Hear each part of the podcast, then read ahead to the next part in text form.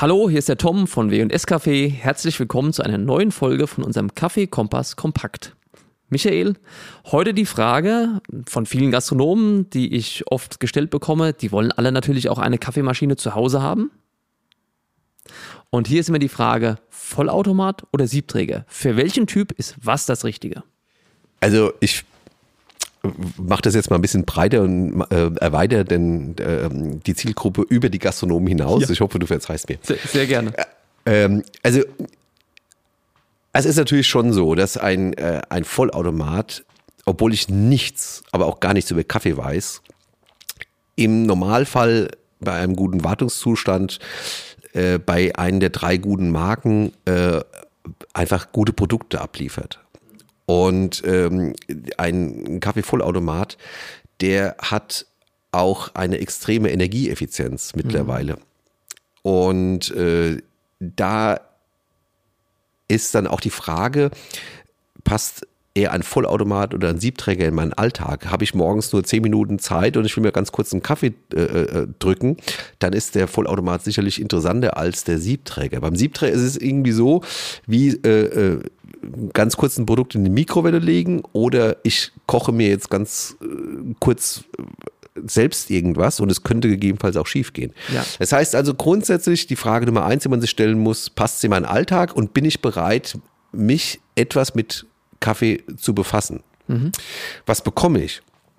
Wenn ich diese Frage äh, mit Ja beantwortet habe, äh, dass ich bereit bin, mich mit Kaffee zu befassen, dann bekomme ich äh, einen Espresso und einen Cappuccino, den ein Vollautomat nicht herstellen kann. Ich möchte es ganz kurz erklären. Äh, für einen Espresso brauchen wir eine extreme Temperaturstabilität, die ein Kunststoffgerät äh, mit einem Thermoblock äh, nicht gewährleisten kann. Ja.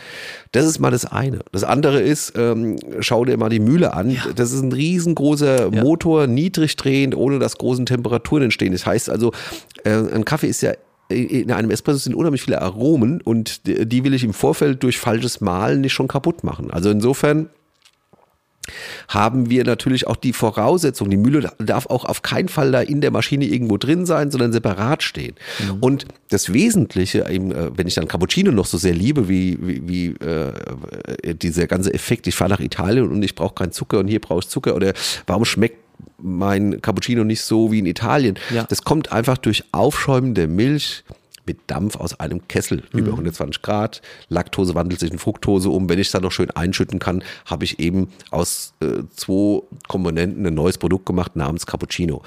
Und wenn ich also extrem viel Wert auf diesen Espresso und den Cappuccino lege und dann auch noch bereit bin, mit ähm, mich mit Kaffee zu befassen, mich da mal äh, äh, auch mal über den Tellerrand zu schauen, ähm, welche Einflussfaktoren eigentlich äh, für den Kaffeegeschmack verantwortlich sind, dann ist es der Siebträger. Und mhm. wenn es da mal Klick gemacht hat, will das auch äh, keiner mehr missen. Bei allen Nachteilen, dass er eben mehr Strom verbraucht, eine gewisse Aufheizzeit hat und auch der einen Tag und der andere Tag sich ein bisschen unterscheidet und ich da halt viel Erfahrung brauche, damit ich kontinuierliche Produktqualität äh, äh produzieren kann. Ansonsten, wenn's, wenn mein Lieblingsgetränk der äh, lange Kaffee in der Eintracht Frankfurt Fantasse ist, mit 240 Milliliter, oder der Latte Macchiato, das machen ähm, Vollautomaten auch schon gut. Bei allem Komfort. Ich werde durch diese ganzen Reinigungsprogramme, über die wir schon oft im Siebträgerbereich gesprochen haben, wie geht es, äh, im Dialog durchgeführt. Also es ist das viel einfachere Produkt, der Vollautomat, braucht weniger Strom, keine Aufheizzeit, ich muss nichts drüber wissen und äh, kann aber im Endeffekt niemals an diese Produktqualität im Espresso, im Cappuccino-Bereich hinkommen, wie das, was ich schaffen kann, wenn ich mit Erfahrung ein gut eingestelltes Siebträgersystem habe. Das heißt es also ein bisschen die Wippe zwischen Komfort auf der einen Seite und Qualität auf der anderen Seite. Kann man bei einem gut eingestellten Vollautomaten von deiner, von dir noch eine Einschätzung bekommen, wie viel Prozent eines Espressos bekomme ich von einem gut eingestellten Siebträger damit hin? Also Du, wir haben da äh, unsere äh, Lieblingsmarke im Kopf und wenn ich die äh, das ganze Ding auf Espresso justiere, ja.